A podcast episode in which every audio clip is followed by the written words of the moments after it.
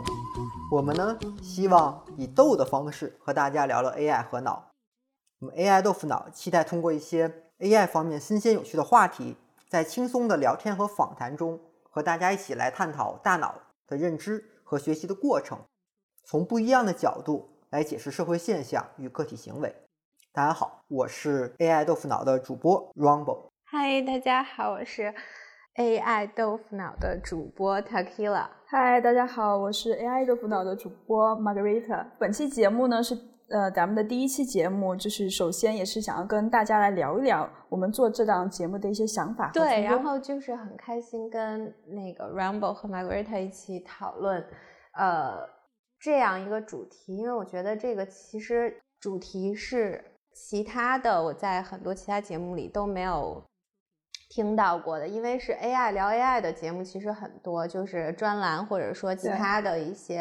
呃媒体上面都很多。但是我们 AI 豆腐脑主要是在最后这个脑字上面，就是我们其实想聊更多的 AI 和脑结合的一些呃内容，因为呃。大家可能对脑神经科学就是听起来这个名字都会理解成那种生理学上的那个脑神经科学，就是临床医学那一方面。但其实我们想聊的更多是认知科学，然后决策科学，还有一个人类的这种行为学方面的脑神经科学。然后，呃，我觉得为什么这个主题特别好，然后也希望就是这个节目能多讲一些，是因为，呃，其实跟。人工智能的这个关系就是非常的呃紧密，就是因为我们看到人工智能的发展，其实现在也非常火嘛，对吧？然后其实很多的内容都要结合 AI，但是为什么要脑神经结合 AI？其实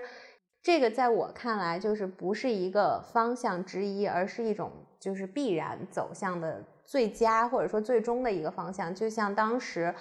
呃，人的电脑其实现在最终走向了 PC 时代，然后已经基本上放弃了 IBM 那个时代时候的专项的那种电脑。然后，对，然后所以我就觉得，呃，其实人工智能，呃，很多人都没有注意到，我们现在还是以就是知识图谱为一个发展的一个主要的方向，然后不断的扩充一个呃资源、内容、信息的这样一个方向去发展一个专项的人工智能，比如说。呃，就像那个 Margarita，你之前写过很多这方面的文章，对吧？就是一些比如说视觉的呀，还有在一个就整个大的那种智慧项目里面，所谓的 AI，其实都是一些专项的，对，就像一个图片识别或者是这种语音识别，都是一个垂直领域、一个很小领域的一个专项的一个智能的研究。对对对，然后所以说就是呃，很多人没有意识到可能。呃，智能就是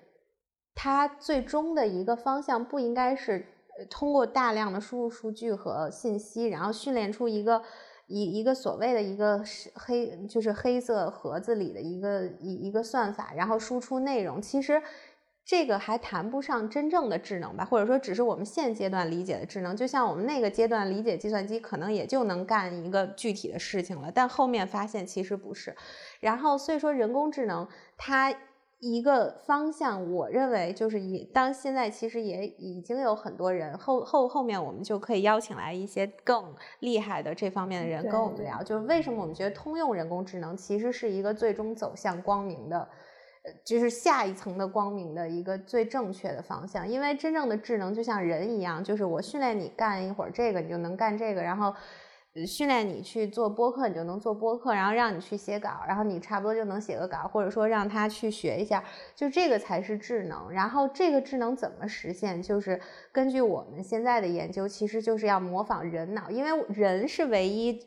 具有这个特点的，其实我们训练出的那些黑盒子都没有这个能力。现在为止，就我觉得 AlphaGo 其实也应该不算。AlphaGo 确实是一个长足的进步，因为就看我们一九七几年那会儿就已经有了这个深蓝，就是 IBM 出现了深蓝，然后可以在一个在这个国际象棋的领域已经战胜了世界冠军。然后后来，当然那会儿还用的是很传统古典的那套机器学习的理论，但是到了。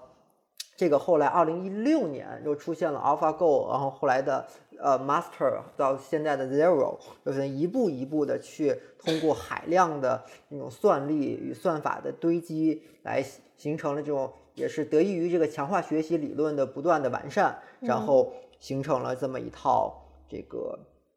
算是一个有很深层次逻辑推理和计算能力的这么一套网络，当然它这个东西也是只能是相对而言是，呃，只能是下围棋或者是这个，甚至再拓展一步还是一个棋类的东西。对，其实我一直想知道，就 AlphaGo 的那个，它如果你让它玩一种另外一个东西，其实。它它应该还会有些优势，但是你等于还得重新训练一次，对后面的这一步，它是花了很长很长时间。就 AlphaGo 那个团队在最开始 AlphaGo 出来以后，就已经抽掉了四分之三的人，他们去开发了一个另外一个项目叫 AlphaStar，是玩了一个一款这个暴雪的游戏，一个即时战略 RTS。然后就是去《星际争霸》这款游游戏，后来呢，它剩下只有那四分之一的人在不断的去迭代 AlphaGo。但在虽然我们可以可以看到后来的 Zero 还有 Master 比 Go 要强那么那么多倍，但其实它花的人已经很少了。其实这个有没有 Go，这是一个从零到一的过程，而 Go 在往后的进化就相对而言是一个这个算力啊，而且算法比较成熟的一个优化这么的一个时代就更容易一些。但是像我们看到了真正的到 RTS 游戏这个领域，它可能需要每秒钟。做，呃，可能会做出几十次的决策，尽管我们会限制它的 APM，因为我会限制它的 APM，可能每秒钟操作五次，是呃七八次之类的，但是它这个的的决策的数目已经是远远高于像围棋，可能我花一两分钟或者半分钟我能下一步棋这个的决策效率，而且，呃。怎么说？就是围棋它还是一个对称性的，就是两边得到的信息是对称的。而一个游戏，它的等于它的输入是一个非对称性的，因为它那个游戏里的地图它是不知道的，它需要不断的向外去有一个它的那里面叫农民向外去探索，然后去对去探索才能去感知到新的一个东西，因为它有更多的多元化。所以它后来它是用了大概两到三年的时间去重新去迭代它的这个呃 AlphaGo，然后去形成了一个。叫 Alpha Star，然后后来这 Alpha Star 当然也是，虽然没有参加正式的比赛，在线下几次邀请赛里也都胜过了，就是当代的职业选手，应该现在也说他们是。应该世界第一的水平，世界最厉害水平，等于它已已经也还是解决了很多的问题，但是它始终还是什么通用性还是有限的。他花了好几年的时间去做了一个适用于游戏。那他开始这个，我看到 AlphaGo 团队他们来做这个的，他的初衷是说，我是为了应对这个非对称学习，就是说，在一个双方一个对抗性的比赛中，但是信息是非对称的情况下，哎，它是如何去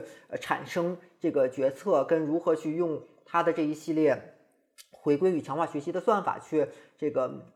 去去做的。其实我觉得他这个例子其实也是可以用我们这个想法去解释的，对吧？就是他其实人面临的问题就是很多是非对称的，然后人脑的一个解决问题的方式其实是有主动的观察的，就是一个自发性的观察的。其实这个就是好多现在人工智能可能就做不到。对吧？而且像围棋，它就是虽然特别复杂，但你看到的表面的信息都是一种很完全的一个信息。对对对。但是在日常生活中，比如说我们做一些决策，它都是一些不完全的信息，可能一些不确定东西在。所以说这个的话，可能 AlphaGo 就是有一定的这样一个局限性。对对对。然后就所以我觉得我们就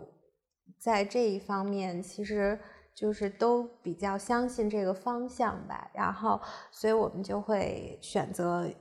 这个 AI 豆腐脑是跟大家聊这个方向的，其实就主要是我们是真的想聊 AI，然后呢，请之后也会请一些专家吧，或者这个专专门领域的呃研究的人跟我们一起分享。OK，这就是我们本期呃先导片的一些内容。后续呢，我们也会持续在 AI 和脑科学的领域内寻找一些有趣的话题，嗯，邀请一些相关领域的专家、大咖和小伙伴们跟我们一起分享。呃，我们希望在这里营造一个比较自由表达和讨论一个空间。呃，当然我们的观点也会有一些偏见，欢迎给大家积极给我们留言评论。呃，我是 Margarita，我是 Rumble，我是 Takila，我们下期见，下期见，拜拜，拜拜。